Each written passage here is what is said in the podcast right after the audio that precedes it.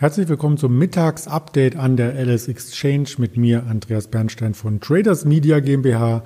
Und heute ist Montag, der 22. Februar 2021. Der DAX war mehrheitlich im Minus, ist es noch immer, wie ich mit dem linken Auge sehe. Und damit wir alle das sehen, schalte ich direkt auf die Website von ls-x.de und dort sieht man, der Goldpreis ist im Plus 0,7 Prozent sogar. Silber fast gleichbürtig. Brand Oil ebenfalls 0,8 Prozent. Der Euro ist leicht im Plus jetzt und der DAX ist immer noch im Minus. Wenn man sich den DAX Intraday anschaut, wir hatten es heute Morgen schon fast befürchtet mit unserem Händler, mit dem Marcel hier in Düsseldorf, dass es sich erstmal, ähm, dass es ihm erstmal schwer fällt, zur 14.000 zurückzukehren und dass der Druck zunehmen könnte auf der Unterseite. Das hat er getan. Wir sind unter das Vorwochentief gerutscht und haben auch das Tief von vor zwei Wochen die 13.830 ganz kurz nach unten durchbrochen. Davon ging dann ein Reversal aus. Das hat den DAX jetzt wieder in etwa auf die 13.900 zurückgebracht. Also ungefähr den Stand, den wir 8.15 Uhr, 8.30 Uhr hier schon fürbürstlich an der LS Exchange gesehen hatten. Ja, das Ganze sieht im DAX natürlich etwas ähm, spannender aus, wenn man mittelfristig sich die Zeitebenen genauer analysiert. Und da haben wir das Tief von Oktober und mit diesem Tief aus dem Januar einhergehend sind wir ziemlich genau an dieser Trendlinie gewesen.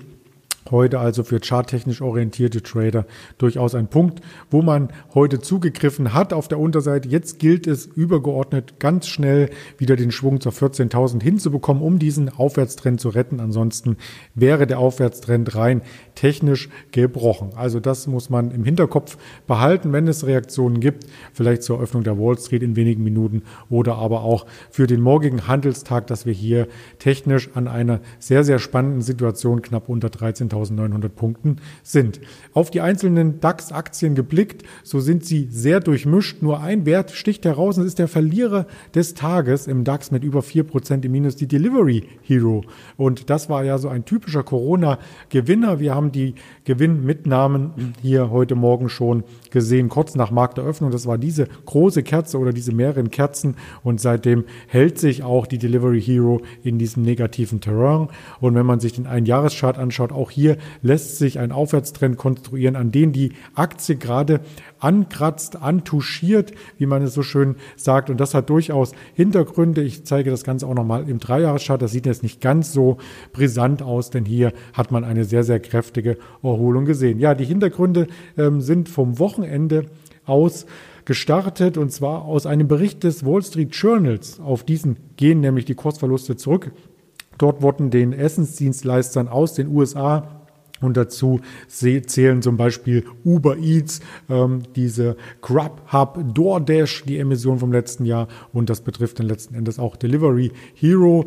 Da wurde quasi gemahnt, dass die Gebühren zu hoch seien und die Behörden vor Ort legen jetzt gewisse Obergrenzen fest für die Gebühren von Essensdienstleistern. Also das US-Startup Spread zum Beispiel, das verlangt ein Dollar pro Lieferung und die anderen Essensdienstleister teilweise das Dreifache. Und das ist natürlich aus Kundensicht wahrscheinlich fast egal, aber diejenigen, die das Essen zubereiten, die müssen diese Gebühren in der Regel bezahlen und das geht dann zu Lasten deren Margen. Und wenn es hier eine behördliche Obergrenze gibt, dann ist das natürlich für den Händler oder für den Zubereiter viel, viel mehr wert, weil er mehr Gewinn erwirtschaften kann. Aber für den Dienstleister, der das Essen ausliefert, für den brechen dann die Margen um bis zu zwei Drittel weg. Und das ist quasi der Hintergrund dafür, dass Delivery Hero heute schwächer tendiert. Übrigens schon den dritten Tag in Folge. Also da darf man gespannt sein, wie es hier an der Börse weitergeht. Und darüber unterrichten wir Sie auch gerne wieder morgen kurz nach 8 Uhr, 8.15 Uhr, 8.20 Uhr zusammen mit Ingmar Königshofen, der am Dienstag mit mir das Interview führt. Ich freue mich drauf. Bleiben Sie dem Kanal treu und bis dahin gesund und munter. Ihr Andreas Bernstein von Traders Media GmbH zusammen für die LS Exchange.